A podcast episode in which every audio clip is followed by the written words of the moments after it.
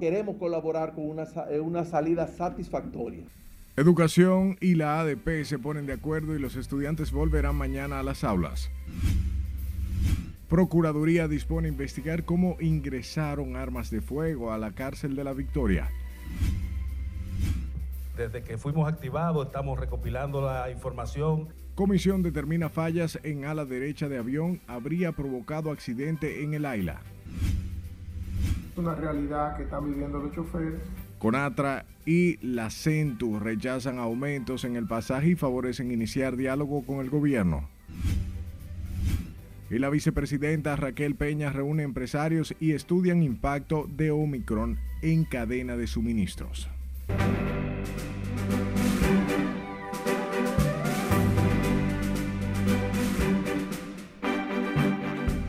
Hola de informarse, buenas noches y bienvenidos a esta su emisión estelar. Un honor para mí siempre llevarles informaciones. Ah, empezamos con la Asociación Dominicana de Profesores que llamó este martes a los maestros a reintegrarse a las clases presenciales luego de llegar a un acuerdo con el Ministerio de Educación, lo que garantiza continuar con el desarrollo del segundo periodo del año escolar 2021-2022.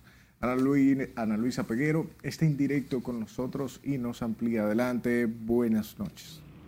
Tal y como adelantas, luego de una reunión con las autoridades de educación, el gremio magisterial decidió integrarse a la docencia desde este miércoles. Queremos colaborar con una, eh, una salida satisfactoria. Luego de una reunión que se extendió por más de una hora entre el ministro de Educación, Roberto Fulcar, y el titular del ADP, Eduardo Hidalgo, se logró un acuerdo. Los profesores de inmediato anunciaron que se integran a las clases de manera presencial. El Comité Ejecutivo Nacional del Sindicato eh, ratifica su vocación de trabajar eh, en conjunto con el ministerio, ratifica su vocación de defensa de la escuela pública, de la educación de calidad y ratifica su, eh, su vocación de la defensa de los derechos fundamentales del pueblo dominicano. La ADP en un principio alegaba que no habían condiciones para regresar a las aulas debido a la alta incidencia del COVID-19 y la influenza, por lo que el ministro de Educación se comprometió a garantizar que los centros educativos desarrollen al pie de la letra los protocolos de seguridad. Estamos en un contexto de pandemia y eso implica que nosotros continuaremos manteniendo la aplicación rigurosa del dispositivo y del protocolo de bioseguridad en todos nuestros planteles del nivel inicial, primario y secundario. En tanto, la noticia trajo júbilo y tranquilidad a algunos padres. Sí, claro, un alivio. O porque ellos aprenden más en la escuela, porque en la casa ellos no quieren prestar mucha atención. Pero en la escuela con los profesores, sí ellos hacen la tarea más, cosa. Si el virus se está disminuyendo, ok, la medida, la medida, ¿me entiende?, de precaución pero vamos a seguir con la educación. Algunos padres coinciden en que la población debe aprender a vivir con el COVID-19 y seguir desarrollando sus actividades normales. Desde el inicio del segundo ciclo del año escolar, los profesores se negaban a asistir a las aulas. Hoy anunciaron su decisión de integrarse desde mañana. Nosotros hemos actuado, animado, solo con el interés de preservar la salud de las familias en la República Dominicana. La ADP también se integrará a la mesa técnica conjunta que tienen los Ministerios de Educación y Salud Pública para dar seguimiento a la pandemia. Desde el Ministerio de Educación es todo lo que tengo. Yo retorno contigo al estudio. Gracias Ana Luisa por las informaciones y más temprano el obispo de la diócesis de San Juan, Monseñor Tomás Alejo, saludó el acuerdo entre la ADP y el Ministerio de Educación tras asegurar que esto permitirá el reinicio de la docencia presencial en las escuelas del país. Julio César Mateo nos amplía estos detalles. Para el representante de la Iglesia Católica en la región del Valle, debe buscarse una salida donde se garanticen los derechos de todos los actores del sistema educativo. Bueno, yo pienso que no sería ningún conflicto, sino sería más bien buscando una, una, una medida eh, saludable para ambas partes. Entiende que en todo momento el gobierno debe ser garantista de la salud de toda la población. Sino más bien buscar una vía saludable porque tampoco al gobierno le conviene que la gente se infecte todo eso, o sea, se armaría una pandemia peor de muerte de gente y los hospitales no darían abasto. Según datos suministrados por el gremio magisterial, decenas de maestros de esta seccional están afectados de COVID-19 en la actualidad. En San Juan de la Maguana, Julio César Mateo, RNN. Mientras los superiores de, alimentos escolares denunciaron hoy que están al borde de la quiebra por una deuda de más de 3 mil millones de pesos, pidieron al Instituto de Bienestar Estudiantil saldar la deuda lo antes posible, porque de lo contrario el suministro del almuerzo escolar en las escuelas se vería afectado en los próximos días. El programa está en peligro no porque los suplidores no quieran suplir, es que no tienen los recursos. Una empresa MIPYME, que es una empresa que no es de ricos, que no es una empresa grande, eh, le es imposible, sin el anticipo y sin cuatro meses eh, trabajando sin cobrar, teniendo costos fijos, seguir supliendo bajo esas condiciones. Es lamentable que mientras los suplidores de alimentos escolares se mantienen mendigando y supliendo bajo muchos sacrificios, tomando dinero prestado, empeñando hasta sus viviendas para poder cumplir con ese sagrado deber, la dirección ejecutiva de INAVIE se empeña en tirar lodo. Ronda de que el precio promedio del almuerzo escolar, según el menú que nos suministra la dirección de INAVIE, anda por unos 85.05 el plato del alimento escolar. Nosotros en la actualidad estamos viendo a unos 43 y unos 47 eh, las raciones primarias y 49 las raciones secundarias. En rueda de prensa, la entidad emplazó al director del INAVIE a retractarse de los calificativos vertidos en su contra y proceder a someter a la justicia a los responsables de las irregularidades cometidas en el pasado reciente en esa institución. Continuamos en el escenario educativo ya que la Federación de Asociación de Profesores aseguró que el personal docente y administrativo recibirá un incremento salarial de un 15% en este mes de enero. Su presidente Pastor de la Rosa Ventura informó que el gobierno se comprometió a erogar una partida adicional destinada a ese reajuste salarial. Para que no digan que estamos constantemente demandando salarios, sino es ajustando los salarios a una escalada de precios que sube constantemente. El presidente de FRAPROWAS, Pastor de la Rosa Ventura, recordó que también en febrero del pasado año se aplicó un aumento del 10% para los profesores y empleados. Hablemos del juez del primer juzgado de la instrucción del Distrito Nacional, quien recesó para el próximo martes la audiencia para conocer la solicitud de prórroga que hizo el Ministerio Público para ampliar la investigación y presentar acusación formal contra los implicados en el caso Operación Coral. Con estos detalles, María Ramírez. Cuatro meses más de indefinición. Para el defensor de Adán Cáceres, principal imputado en la operación Coral, la solicitud del Ministerio Público no tiene validez jurídica. Romer Jiménez, abogado de Cáceres, entiende que esto es solo una muestra de que el Ministerio Público no tiene un expediente blindado como ha hecho referencia. Que no ha avanzado posiblemente por las negligencias del Ministerio Público, se extendería cuatro meses más y durante esos cuatro meses nuestros clientes seguirían no solo privados de libertad, sino también ante la incertidumbre de, de no conocer las imputaciones directas que el Ministerio Público hace. La audiencia de hoy fue aplazada debido a que algunos de los imputados aún no habían sido notificados. Estamos valorando la situación, la solicitud de prórroga, porque como le expliqué en la vez pasada, nosotros tenemos una solicitud de proposición de diligencias. Esa proposición de diligencias, si el Ministerio Público la hace, conlleva tiempo. Lo que entendemos en buen derecho, que, pero es una opción del Ministerio Público, es una prerrogativa que tiene el Ministerio Público.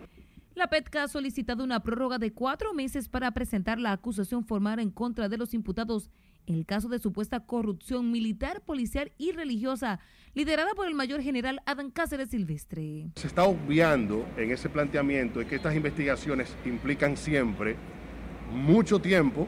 Este caso tiene una línea de tiempo que es 2010-2021. Estamos hablando de una investigación de 11 años. Estos casos implican la investigación de muchas personas. Según el órgano persecutor, la red desfalcó al Estado dominicano con más de 240 millones de pesos durante los dos periodos de gobierno del expresidente Danilo Medina. Margaret Ramírez, RNN.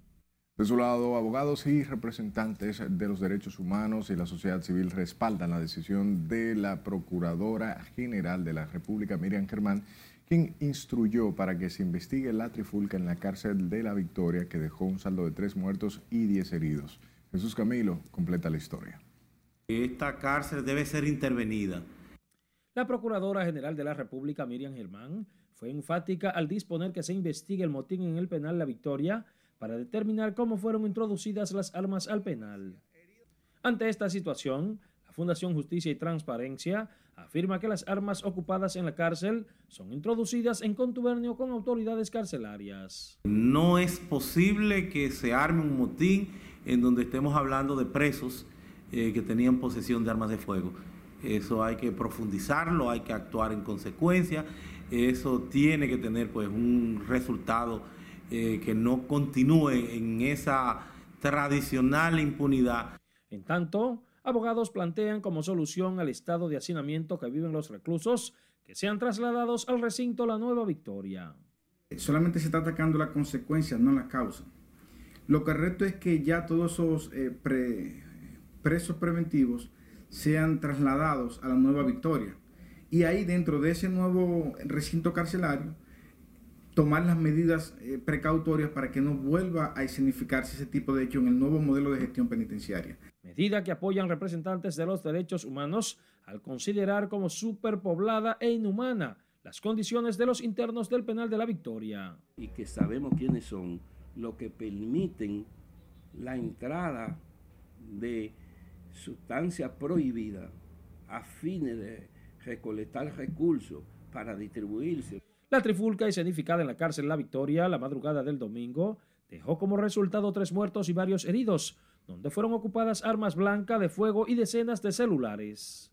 Jesús Camilo RNN. A propósito, la Procuradora General de la República, Miriam Germán Brito, aseguró frente a los responsables del sistema penitenciario su interés en que se determine la forma en que fueron introducidas las armas de fuego al interior de la cárcel de la Victoria. Germán Brito dijo que da seguimiento de cerca a este hecho y reiteró su instrucción para que una investigación determine cómo internos de la Victoria pudieron acceder a las armas de fuego. La magistrada lamentó la penosa situación de dolor por la que atraviesan los familiares de los tres muertos y 15 reclusos heridos durante la trifulca escenificada con armas de fuego y blancas en el penal. Sepa que a través de las redes se ha hecho viral el caso de una joven quien ha, dado, ah, quien ha quedado con el rostro desfigurado luego de recibir 11 heridas punzantes a manos de su expareja Jordi Antonio Domínguez Beliar. Carolina de los Santos Martínez tiene varias heridas suturadas en distintas partes de la cara, lo que ha llenado de impotencia a sus familiares y amigos. El hecho ocurrió en el municipio de Higüey y según versiones, la agresión habría sido porque la joven se negaba a reconciliarse con el hombre, quien luego huyó a la escena de la escena, dejando a la mujer muerta en un vehículo marca Jeep Cherokee color blanco, propiedad de la agredida. Hablemos del Poder Ejecutivo que destituyó a siete funcionarios diplomáticos y consulares en el exterior a través del decreto 817-21. En el decreto se deroga el artículo que nombró a Ángel Gantier Abreu como segundo secretario en el Ministerio de Relaciones Exteriores. Igualmente lo hizo con Eileen Victoria Checker Álvarez, quien se desempeñó como primera secretaria.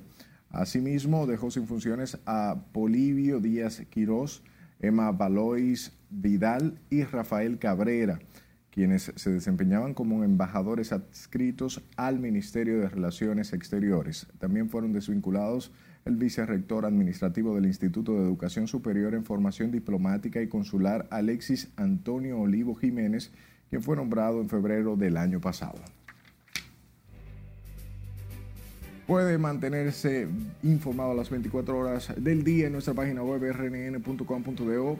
La red de su preferencia solo debe buscar nuestro usuario arroba noticias RNN sus denuncias a este número 849-268-5705 y escúchenos en podcast. Estamos como Noticias RNN en Spotify, Apple Podcast y Google Podcast.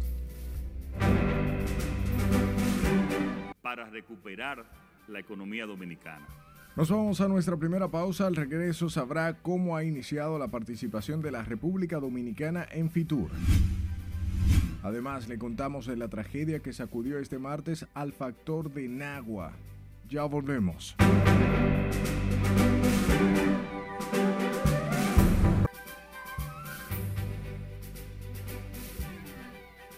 Al menos una persona falleció y nueve resultaron heridos en un nuevo incendio originado en el barrio neoyorquino de Bronx. Todavía no se ha determinado si entre los afectados hay dominicanos. Nuestra compañera Catherine Guillén nos amplía más en el resumen de las internacionales. Una persona de 82 años falleció este martes y nueve resultaron heridos durante un incendio en una vivienda a raíz de una explosión de gas en el sur del Bronx, en Estados Unidos. Según reportó el Departamento de Policía de Nueva York, entre los heridos hay una mujer de 77 años en estado crítico. El siniestro ocurrió a solo tres millas de distancia del incendio ocurrido el pasado 9 de enero en el Bronx, donde fallecieron 17 personas. Los Centros para el Control y la Prevención de Enfermedades de Estados Unidos recomendaron hoy no viajar a 22 países y territorios debido al creciente número de casos de COVID-19, incluidos Argentina, Uruguay, Panamá y Bolivia. En esta nueva lista no figura la República Dominicana, quien desde septiembre del pasado año tiene una recomendación positiva de viaje. Estados Unidos destacó hoy que Rusia está lista para atacar a Ucrania en cualquier momento y advirtió que Occidente no descarta ninguna opción. La secretaria de prensa de la Casa Blanca, Jen Psaki, advirtió sobre una situación extremadamente peligrosa y mucho más severa de lo que ha sido Estados Unidos. En México, el presidente Andrés Manuel López Obrador avanza favorablemente en su recuperación tras dar positivo al COVID-19 a inicios de la pasada semana y solo presenta síntomas leves, según informó este martes el secretario de Gobernación Adán Augusto López. La Agencia Europea de Medicamentos calificó como razonable empezar a considerar la administración de una cuarta dosis de vacunas contra el COVID-19 en personas con un sistema inmunitario deprimido, pero advirtió de que no hay datos sobre su necesidad en la población general sana. Brasil registró este martes un nuevo récord de casos de COVID-19, 137.103 nuevos contagios en las últimas 24 horas, el segundo mayor número de casos para un día después del inicio de la pandemia. El número de contagios diarios de Brasil se multiplicó por 80 en las últimas dos semanas, desde los 1.720 que se registraron el 2 de enero hasta los 137.103 de este martes.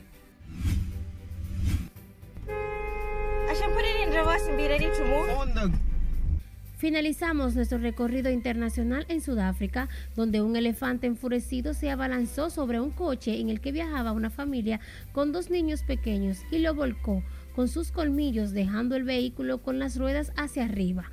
Los turistas que captaron el momento desde otro auto no pudieron hacer nada más que tocar la bocina para intentar distraer el enorme elefante de unas 6 toneladas, pero este no se detuvo hasta cumplir su objetivo. Afortunadamente, nadie resultó gravemente herido. En las internacionales, Catherine Guillén. Retornamos con informaciones locales. La Guardia Costera estadounidense con base en San Juan informó de la repatriación de 90 dominicanos que fueron interceptados cerca de las costas de Puerto Rico en tres embarcaciones. El proceso de repatriación se llevó a cabo entre el guardacosta Richard Dixon y un buque de la Armada. El patrullero interceptó en un primer operativo a los viajeros ilegales a varias náuticas al noroeste de Aguadilla. La segunda embarcación fue abordada en la zona de Punta, de Punta Cana, mientras que la tercera fue detectada aproximadamente a 15 millas náuticas al norte de Aguadilla. Hablamos del presidente Luis Abinader, quien aseguró que el mercado turístico europeo es responsable del 25% de la recuperación de ese sector que ha experimentado la República Dominicana en el último trimestre del año, considerado un periodo histórico. Cesarina Ravelo nos pone al tanto con el tema. Son dominicos españoles porque tienen gran parte de sus inversiones en nuestro país y lo consideramos dominicanos. El mandatario resaltó el compromiso y apoyo recibido de todos los inversionistas españoles, asegurando que son responsables del 70% de la inversión hotelera en el país. Con también los empresarios dominicanos del sector turístico, con los gremios, con todos los sectores del país, nunca hubiese sido posible si no nos unimos en ese objetivo de recuperar el turismo para recuperar la economía dominicana.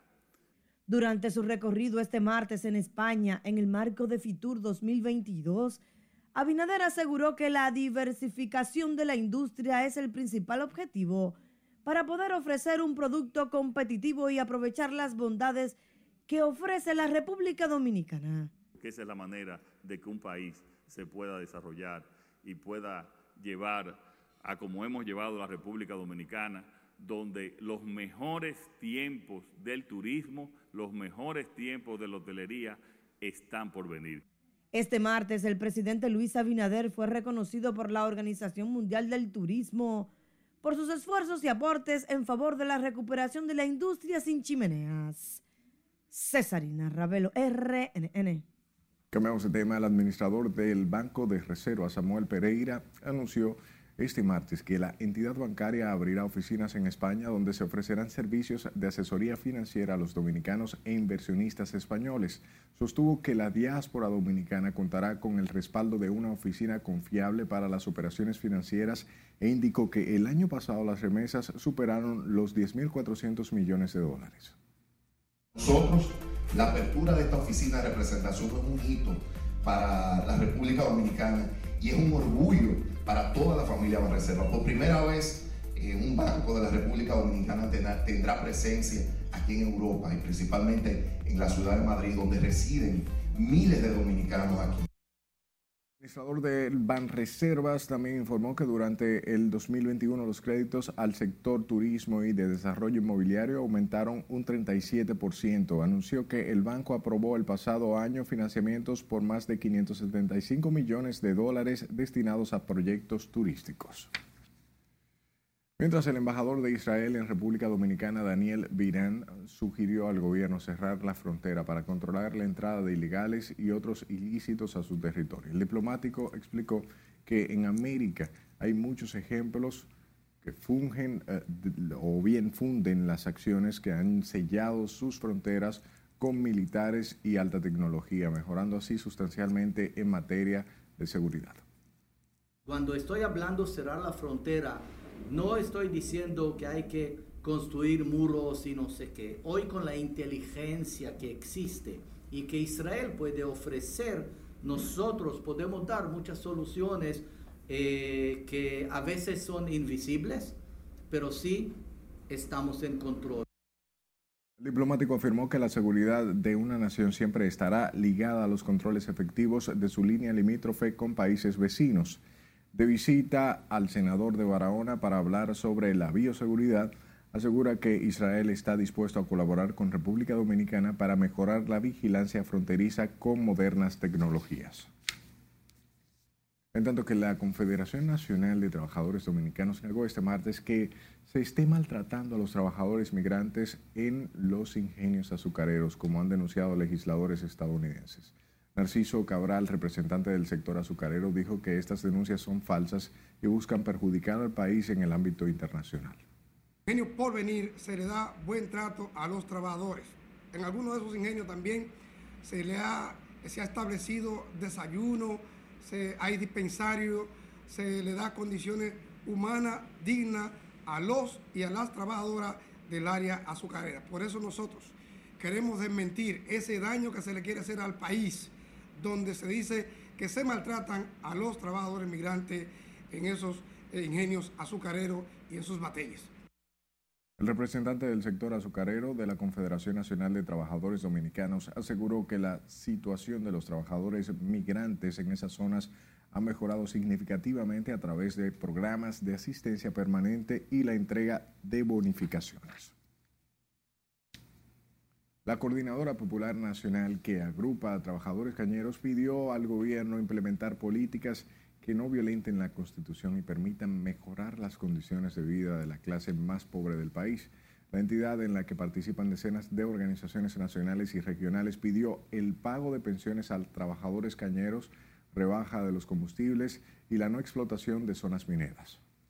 Esto es el inicio de una larga lucha que en este año 2022 nosotros vamos a sostener siempre en la parte frontal de los símbolos del poder, porque entendemos que de ese problema hay que salir. Son más de 7 mil pensiones de los cañeros.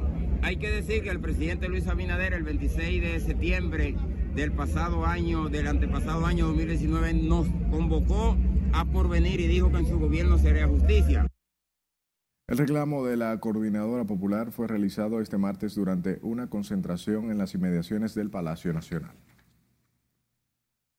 Hablemos del virus que nos ha cambiado la vida. La positividad diaria por COVID-19 se colocó en 40.56% tras procesar 13.670 muestras de primera vez y detectar 5.544 casos nuevos, informó el Ministerio de Salud al aprobar que la ocupación hospitalaria continúa subiendo. Indicó también en el boletín epidemiológico número 670 que los virus o las personas que tienen el virus, el virus activo son 34.564, mientras que los que están registrados suman 510.458, de los que 471.625 se han recuperado. Ante los altos niveles de contagios por la COVID-19, la UAS y el Ministerio de Salud Pública iniciaron una jornada abierta al público de tomas de muestras PCR y antígenos en este primer día acudieron cientos de personas para despejar sospechas de contagios del virus. Ernesto Trinidad nos amplía. El punto está ubicado en la Facultad de Ciencias de la Salud de la Universidad Estatal. Descartar dudas sobre la infección es el principal motivo que impulsó a las personas que se presentaron a realizarse las pruebas de COVID. Estuve un par de días con, con fiebre, dolor de cabeza. Hay que ver y además tengo síntomas. Tengo dolor del cuerpo, fiebre y tos. Que yo me hice la prueba hace eh, más de una semana, salí positivo, entonces quiero chequear a ver si ya estoy negativo. La decana de la Facultad de Ciencias de la Salud de la UAS, Roser Hernández, informó que el personal de la academia que participe en la jornada fue capacitado por salud pública. Cuando termine esta jornada, cuando baje un poco la ola, nosotros estaremos aquí presentes. La ola ya se prevé que algunos 15 días, 20 días, estaremos dando el servicio y luego pasaremos a un punto fijo, pasaremos a un punto fijo en, en el dispensario médico. El Centro de Levantamiento de Pruebas PCR y Rápida estará abierto de lunes a viernes de 8 de la mañana a 4 de la tarde. El ministerio no ha confirmado que hay pruebas suficientes para hacer, comenzar eh, para este proceso. En la actualidad, la variante Omicron es la de mayor incidencia a nivel nacional, generando un significativo incremento de casos positivos. Ernesto Trinidad, RNN. Escuche, al menos cuatro personas perdieron la vida en un accidente de tránsito registrado en la carretera Nagua-San Francisco, específicamente en la comunidad Madre Vieja del municipio El Factor, provincia María Trinidad Sánchez. El hecho se produjo cuando el conductor de un carro cargado de fresas perdió el control y chocó varios objetos que generó pánico a los residentes de esa localidad. Hasta el momento solo han sido identificados tres de los fallecidos, Giancarlos Víctor Alfonso Torres Hidalgos, alias El Chichi, y Marquito, todos residentes en las Guasumas de San Francisco de Macorís. Los cuerpos de los fallecidos fueron trasladados a la morgue del Hospital Yapor Ede del municipio de Nagua.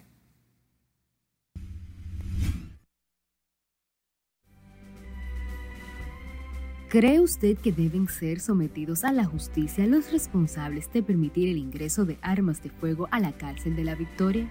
Participe en nuestra encuesta del día en las redes sociales de Noticias RNN y con el hashtag RNN Pregunta. Estamos en Instagram, Facebook, Twitter y YouTube. Eh, aproximadamente qué pudo haber pasado para provocar este accidente. De nuevo a un corte comercial. Cuando estemos de vuelta tendrá detalles de lo que dice la comisión que investigó el accidente aéreo en el Aila. Una persona física o jurídica que transfiere derechos de propiedad. Además, le diremos por qué el gobierno ratifica fideicomiso de Punta Catalina no es una privatización. Esta es la emisión estelar de RNN. Ya volvemos.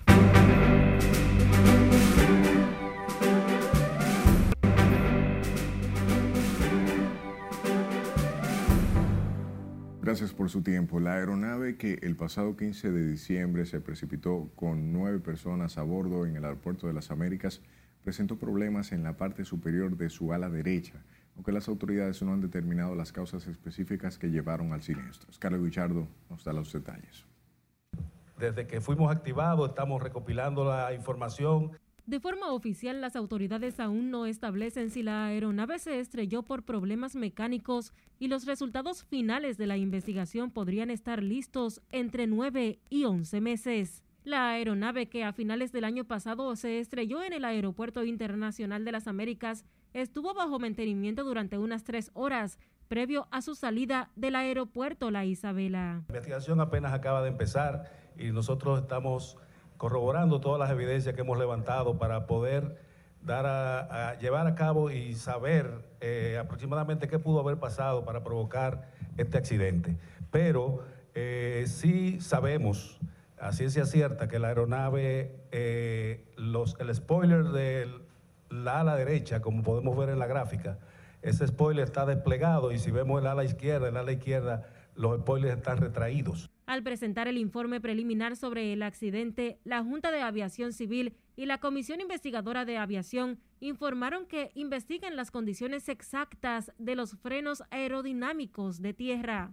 El primer vuelo de la aeronave de ese día salió desde Puerto Rico y una vez llegado a la República Dominicana, eh, después que los pasajeros bajaron del avión, se estableció una comunicación entre la tripulación de la aeronave y la compañía Elidosa. De los spoilers, del lado derecho iban a ser cambiados ante el siguiente vuelo que sería a Orlando, Florida, los Estados Unidos, donde iban eh, los pasajeros que lamentablemente no llegó a su destino.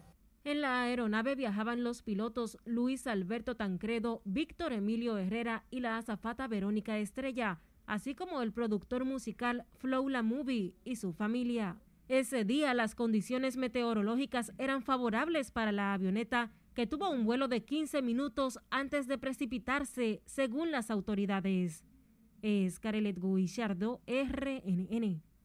Cambiamos de tema. El gobierno aseguró este martes que el fideicomiso de Punta Catalina no implica su privatización por lo que la central termoeléctrica seguirá siendo 100% propiedad del Estado. Laura y Lamar nos da más detalles. Estas designaciones serán de libre remoción. El gobierno dejó claro que el fideicomiso para optimizar la administración de la termoeléctrica no constituye su privatización. La información la ofreció el vocero del gobierno, Homero Figueroa, quien manifestó que por recomendación de la Comisión de Liquidación de la Corporación Dominicana de Empresas Eléctricas Estatales el gobierno dispuso la constitución del fideicomiso para la termoeléctrica. El fideicomiso, por definición, es una relación de voluntad y confianza mutua entre dos partes para administrar fielmente los bienes cedidos en estricto apego a las instrucciones y a los requerimientos formulados por el propietario de los bienes. Homero explicó que en el artículo 3 del decreto 538-21 se indica de forma clara que las tres partes constitutivas del Fideicomiso Público Central Termoeléctrica Punta Catalina son instituciones del Estado Dominicano. Todos los fideicomisos están compuestos por tres partes. Una persona física o jurídica que transfiere derechos de propiedad, una persona jurídica autorizada por la ley a recibirlos y administrarlos para cumplir las instrucciones dadas y una persona física o jurídica beneficiaria de la administración de los bienes.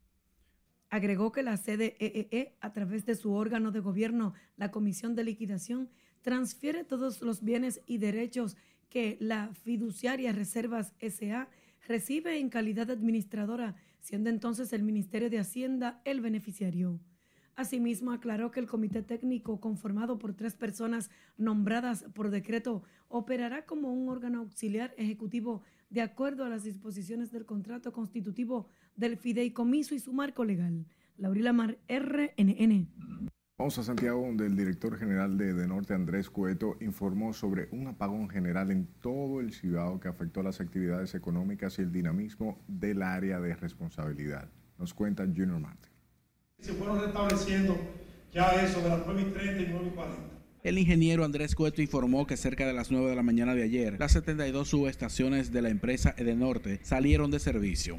Completo, las 72 subestaciones, el millón 128.378 usuarios quedó sin energía en un momento. Dice que el ingeniero Martín Robles de la empresa de transmisión eléctrica dominicana ofrecerá detalles para determinar si se trató de un sabotaje al sistema eléctrico. Una parte 208 es exclusivo para eh, Barrigol, el otro voltaje se va a 69 en todo lo que tiene que ver que no fue entrando paulatinamente. Cueto habló durante la presentación de los logros obtenidos en su administración, señalando que Edenorte invirtió más de 1.500 millones en obras. Este año el incremento en clientes de Edenorte fue de 79.050 usuarios. Edenorte está creciendo 6 megas mensuales. Para que ustedes tengan una idea, 6 megas es lo que consumen San José de las Matas, Tamboril, eh, Altamira. O sea, eso está creciendo de norte mensual, un pueblo prácticamente. En lo que corresponde a los fraudes, dijo que de Norte ha canalizado unos 519 fraudes ante las autoridades encargadas de combatir el robo de energía. En Santiago, Junior Marte, RNN. Varios dirigentes del Partido Revolucionario Moderno previ, eh, preventivo ante el Tribunal Superior Electoral que busca anular la aprobación de reformas estatutarias y la convocatoria a la Asamblea de Delegados del PRM. Los accionistas o bien accionantes sostuvieron que la aprobación de la reforma confiere a los militantes y dirigentes la potestad de elegir y ser elegidos. Los demandantes son Miguel Ángel Severino, aspirante a la presidencia nacional, y Antonio Durán Almonte, aspirante a la vicepresidencia, así como otros miembros de esa organización política. El presidente del PRM, José Ignacio Paliza convocó para el 30 de este mes una Asamblea Nacional de Delegados. Delegados de los partidos políticos de o bien ante la Junta Central Electoral confían en que se pueda lograr el consenso a través de la mesa electoral para las reformas de las leyes que rigen los procesos electorales. En ese sentido, recordaron que se mantienen atentos a cada fase del proceso para que se corrijan los aspectos que históricamente han creado distorsión durante los comicios. Necesitamos enmendar, luego de la experiencia de las elecciones de 2020, todos aquellos temas que, que se evidenciaron y que por lo tanto ahora llegó el momento de resolverlos. Ideas como esa, como también de los plazos que tienen que están, que están pendientes, nosotros tenemos que evidentemente abordarlo y corregirlo. Esta es una oportunidad para corregir las cosas que están mal. Los dirigentes políticos hablaron en el inicio de la segunda reunión de la mesa electoral que lleva a las discusiones para las reformas de las leyes 33-18 de partidos, 15-19 del régimen electoral. Los presidentes de las centrales soferiles CONATRA y la CNTU rechazaron el alza en los costos del pasaje en algunas rutas de la capital. Sin embargo, dirigentes del transporte en Santiago afirman que la decisión es irrevocable. Jesús Camilo está en directo y nos ofrece más detalles. Adelante, buenas noches Camilo. Saludos, muchas gracias. Luego de que fuera incrementado el pasaje en el Cibao, algunos pueblos de la región sur del país contemplan aplicar el reajuste. Es una realidad que están viviendo los choferes y no le ha quedado otra salida que no, que no sea un reajuste mínimo. Ante el incremento del pasaje de 5 y 10 pesos en varias rutas de Santiago y la región del Cibao, transportistas de la capital consideran arbitraria la medida. Natra y la CNTU llaman a revocar las alzas en el pasaje. Tras el dirigente choferil Juan Marte defiende la medida. Que nosotros no estamos de acuerdo con un aumento en el precio del pasaje. Primero, porque el usuario sigue ganando su misma chilata que está ganando. Hay una situación muy difícil y nosotros apelamos mejor a un diálogo con el gobierno para ver si logramos por lo menos algún tipo de compensación para los choferes. Creo que ampliar el bono gas, pienso que, que tratando de ver que cómo logramos un diálogo con el gobierno donde los choferes puedan salir beneficiados. Que es imposible revocar el aumento del pasaje, así como él lo está pidiendo, porque en las 14 provincias del Cibao ya eso es un hecho, es una realidad. Y hoy los compañeros de OCOA en el sur comenzaron el proceso. Y los reajustes también van a continuar en el este y en la capital también. Durante un recorrido por algunas rutas del transporte en la capital, choferes aseguran que no han contemplado incrementar el precio del pasaje. Nos ha afectado bastante a nosotros, pero aún todavía nosotros no, eh, no, no tengo conocimiento de eso y no, no se ha hablado de eso todavía. No, todavía no. Esta ruta estamos conscientes de, de, de que hay muchas cosas que están caras, pero nosotros no tenemos en mente todavía aumentar los pasajes hasta que los jefes de nosotros no sean los que decidan. No, todavía no se ha tocado ese tema. Esperamos que el gobierno tome control con eso, porque que nosotros somos los afectados ahora mismo y también los pasajeros son afectados también. Las centrales de la capital llaman al diálogo antes de aumentar el pasaje, mientras que dirigentes del transporte en Santiago aseguran que el reajuste en el precio del pasaje se debe al alto costo de sus operaciones. Algunos transportistas cuestionan la disposición de incrementar el precio del pasaje, a lo que se suman usuarios del transporte colectivo. Paso contigo al set de noticias. Gracias Camilo por la información. Sepa que el gobierno y representantes del sector empresarial se reunieron este martes para tratar asuntos de abastecimiento y estabilidad en los precios de los productos de la canasta básica. Con más, Laura Lamar. En el encuentro encabezado por la presidenta en funciones, Raquel Peña, y que contó con la participación de los principales dirigentes del sector empresarial del país, se trató la importancia de garantizar el suministro y estabilidad de los productos básicos ante el incremento global actual. La sociedad dominicana, en sentido general, principalmente los más eh, desfavorecidos, puedan tener acceso al consumo básico, a la comida, a los servicios y a todo lo que nosotros tenemos que velar para que funcione adecuadamente. Cuando encontramos que existe algún tipo de práctica que prácticamente, o mejor dicho, que eh, se encamine a, esos fines por otro consumidor inmediatamente alerta y en caso de que se continúe con esa práctica, pues sanciona.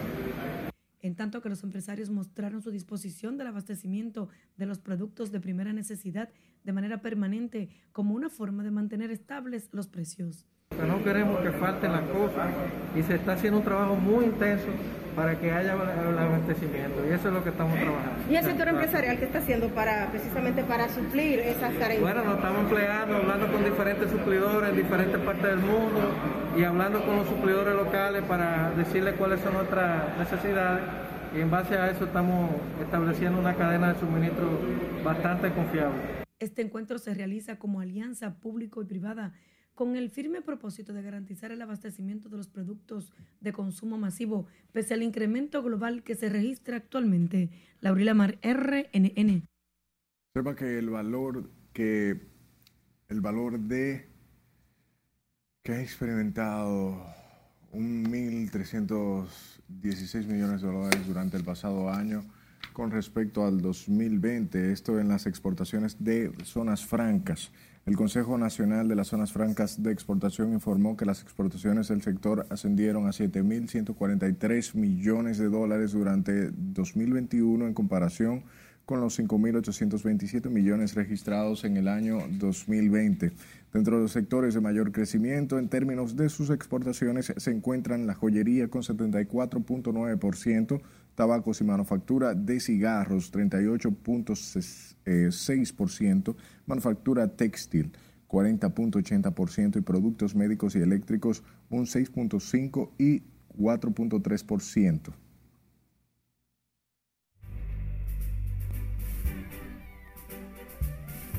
Buenas noches. En este mundo tan actualizado y lleno de redes sociales, tu opinión debe de escucharse aún más. Por eso Noticias RNN realiza diariamente sus encuestas a través de las distintas plataformas digitales. Usted puede votar y participar de temas sumamente importantes en nuestro país.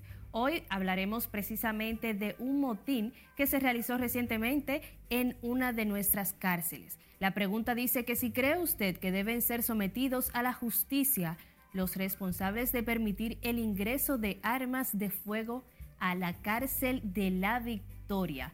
Nuestros seguidores votaron y el resultado los, lo vemos en pantalla, donde la mayoría votó con un 96.8% que sí lo cree, mientras que apenas el 3.2% dice que no, que no lo cree. Ahora vamos a pasar rápidamente algunos de los comentarios que hicieron a través de YouTube. Lamentablemente nuestra deficiencia está en la necesidad económica que sufren los militares, pero estamos tan corrompidos desde el más pequeño hasta el más grande. Otro de los comentarios dice, son más criminales que los que cumplen delito por cualquier índole. Debería caer todo el peso de la ley contra esas personas. Y el último de los comentarios lo hace Ana Fernández. Ella dice ley y orden. Donde no impera la ley y el orden, impera el desorden.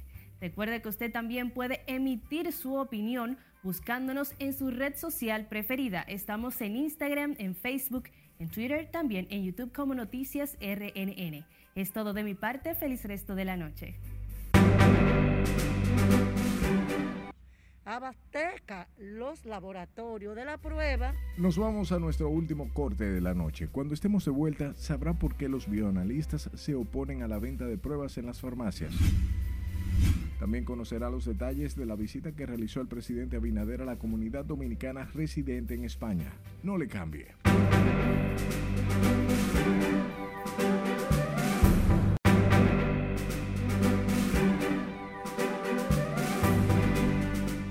Buenas noches. Juego 2 de la serie final de la Liga Dominicana de Béisbol en el estadio Julián Javier en San Francisco de Macorís. Y así comenzaron las cosas. Dos carreras en la tercera de las estrellas. Jeremy Peña produjo la segunda con un infield hit. Llegó Jamaico Navarro a home. Siguieron llenas las bases, pero se quedó hasta ahí. Las estrellas orientales ya tenían el juego en la parte alta de la tercera entrada. Dos carreras por cero. Y todo parecía que seguía la fiesta. Después, después, las cosas se fueron tornando un poquito difíciles para los verdes porque precisamente en la parte baja de la tercera entrada, Henry Urrutia consigue un doblete en lo profundo del center field, producto de dos carreras. Y ahí se empataron las secciones. Y comenzó el fuerte a batear porque en el mismo tercero, con dos compañeros a bordo, Marcelo Zuna la mandó al morro de Montecristi y ya. 5 por 3 el juego, los gigantes se la gozaban, comenzaban los selfies, cuadrate, chévere. Y el juego terminó 6 por 3. Porque, atención, Jamaico Navarro conectó cuadrangular en el octavo episodio. 16 juegos consecutivos bateando de hit para Jamaico Navarro, 14 en el round robin, 12 en la final. Pero entonces produjo Siri, eh, Alberto la sexta carrera, remolcando a Siri, que se envasó tres veces en el juego. Y por eso, con seis hits, cada equipo, los gigantes empataron la serie ganando 6 por 3. Tyler Alexander fue el lanzador ganador, Wilmer Ríos el perdedor y salvó Juan Minaya que cerró el juego ponchando nada más y nada menos que a Junior Lake con cuatro picheos. Los Macorices Santos vuelven a la carga este miércoles en el Tetelo Vargas. Pero vámonos para la web de rnn.com.do en nuestra Sección de deportes, el polaco Robert Lewandowski, delantero del Bayern Múnich, fue galardonado por segundo año consecutivo con el premio de Best de la FIFA. Mientras que la española Alexia Putelas, centrocampista del Barcelona, se coronó como reina absoluta en categoría femenina. Como su nombre, asimismo juega fútbol alegre.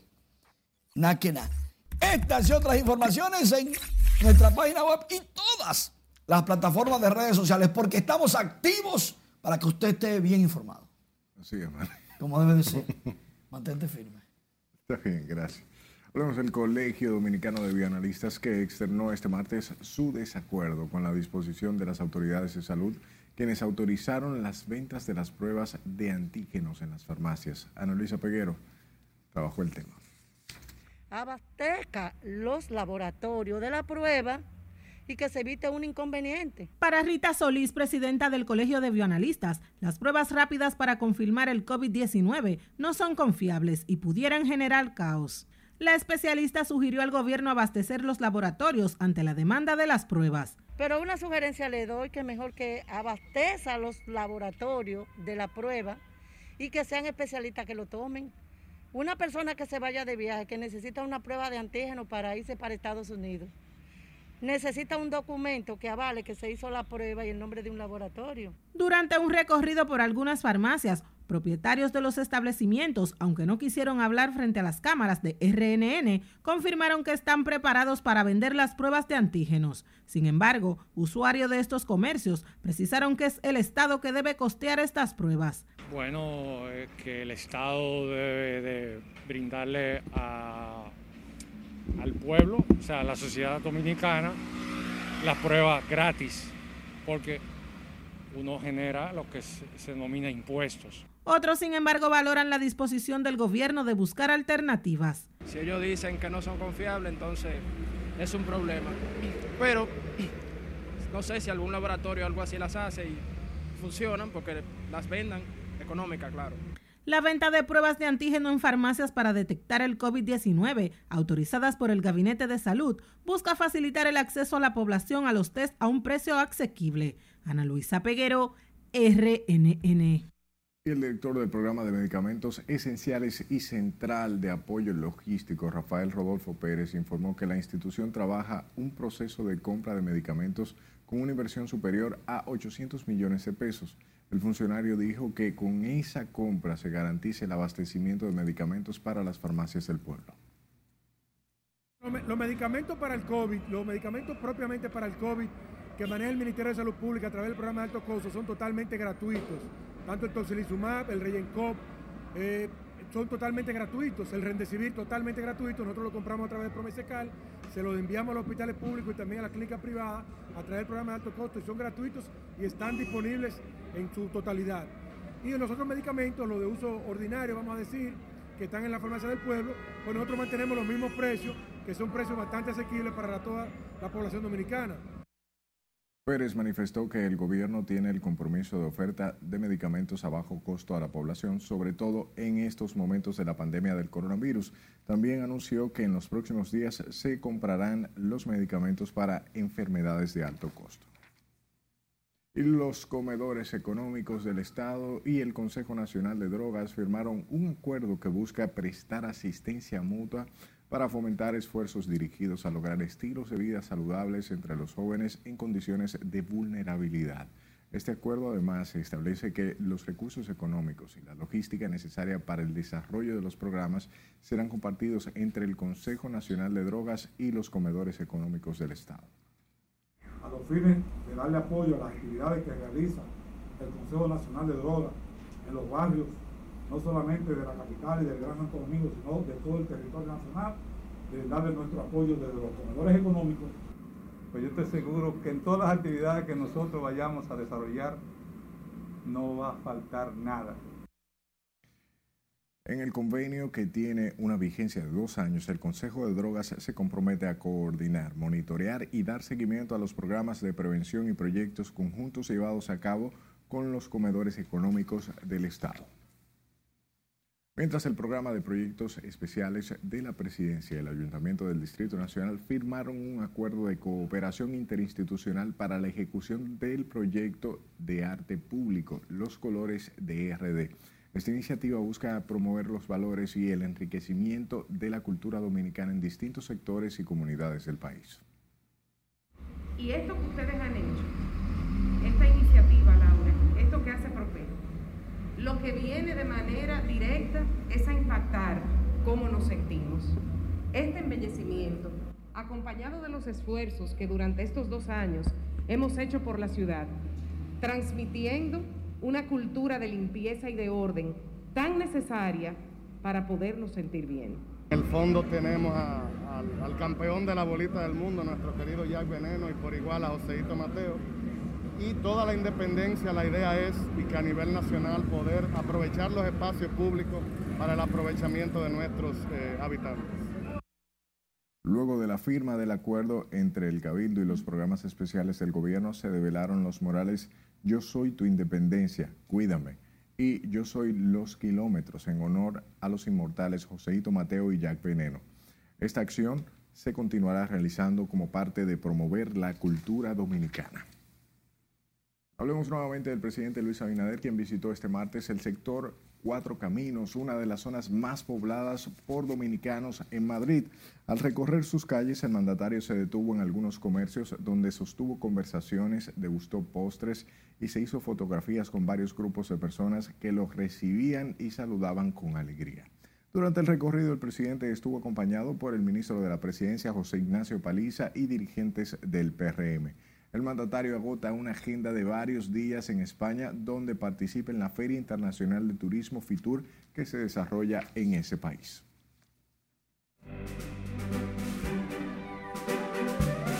Los detalles del mundo del espectáculo, como cada noche, de la mano de nuestra compañera Milian Reyes Solano. Adelante, buenas noches. ¿Qué nos tienes? Gracias, muy buenas noches. El cine dominicano sigue apostando a su crecimiento y lo hace desde Europa. Más detalles a continuación. Tras un proceso de seis meses de preproducción, los dominicanos Leticia Brea, Halsen Santana y Ronnie Castillo filman en la ciudad francesa de Vannes una nueva coproducción cinematográfica que une a dos culturas y afianza la internacionalización del cine criollo. Esta es la primera película dominicana que se rueda en la ciudad francesa bajo la dirección del dominicano Ronnie Castillo, con las actuaciones de los destacados Jimmy Jean Luis y Halsen Santana. Ronnie, quien reside y se desarrolla como cineasta desde hace un año en Francia, resalta el apoyo logístico de la empresa Ouest Cine, quien ha facilitado el desenvolvimiento de la producción en esta plaza con los contactos y locaciones paradisíacas donde actualmente filma el equipo de dominicanos. Con el lema Construyendo el amor que merezco, el Centro Salud Psicológica que dirige Aini Batista presentó este lunes los adelantos de la conferencia El amor que yo quiero, que se llevará a cabo en el auditorio del Instituto Cultural Dominico Americano. Nadie quiere estar solo. Todos queremos un amor e idealizamos el amor que queremos. La conferencia tiene un propósito de educación para el crecimiento personal y en pareja. El amor es muy complejo y todos queremos ser amados, aceptados, todos, queremos tener ese, esa historia de conexión, pero esas historias de conexión solamente se ven en las historias de cuento de Disney, en las prosas de la antigüedad y en las películas. ¿Qué sucede hoy en día? Que tenemos que empezar a conocer nuestras emociones, nuestro mecanismo cerebral, de cómo funciona nuestro cuerpo. Durante el encuentro con la prensa, patrocinadores del evento y colaboradores del centro, su director informó que la conferencia va dirigida a quienes anhelan una relación de pareja armoniosa. La gala número 64 de los Grammy no solo ha tenido que cambiar de fecha debido a la expansión de la variante Omicron en Estados Unidos, también ha tenido que cambiar de lugar. La ceremonia que tendría lugar el 31 de enero fue pospuesta para el 3 de abril y ahora será en el Grand Garden Arena de Las Vegas. Es la primera vez que la gala cambia de su escenario habitual en el centro de Los Ángeles. Y bajo la dirección y guion original del cineasta Roberto Ángel Salcedo, realizaron el pasado lunes la gala premier de la película Super Familia, una divertida historia que llegará a la pantalla grande a partir del próximo jueves 20 de enero. Y creo que construimos un bonito mensaje alrededor de la unidad y del fortalecimiento de ese núcleo tan esencial para la sociedad como lo constituye la familia. La cinta resalta un nuevo episodio en la vida de Juan Antonio, Roberto Ángel y su familia. En esta oportunidad, con siete hijos y su esposa embarazada, se involucra en un negocio donde resulta engañado por su socio. Roberto Ángel aprovechó la premier de esta película para dar a conocer el tráiler de la próxima que estrenará de corte suspenso. Hasta aquí diversión feliz, resto de la noche. Gracias Miriam por las informaciones y siempre gracias a usted por su atención. Buenas noches.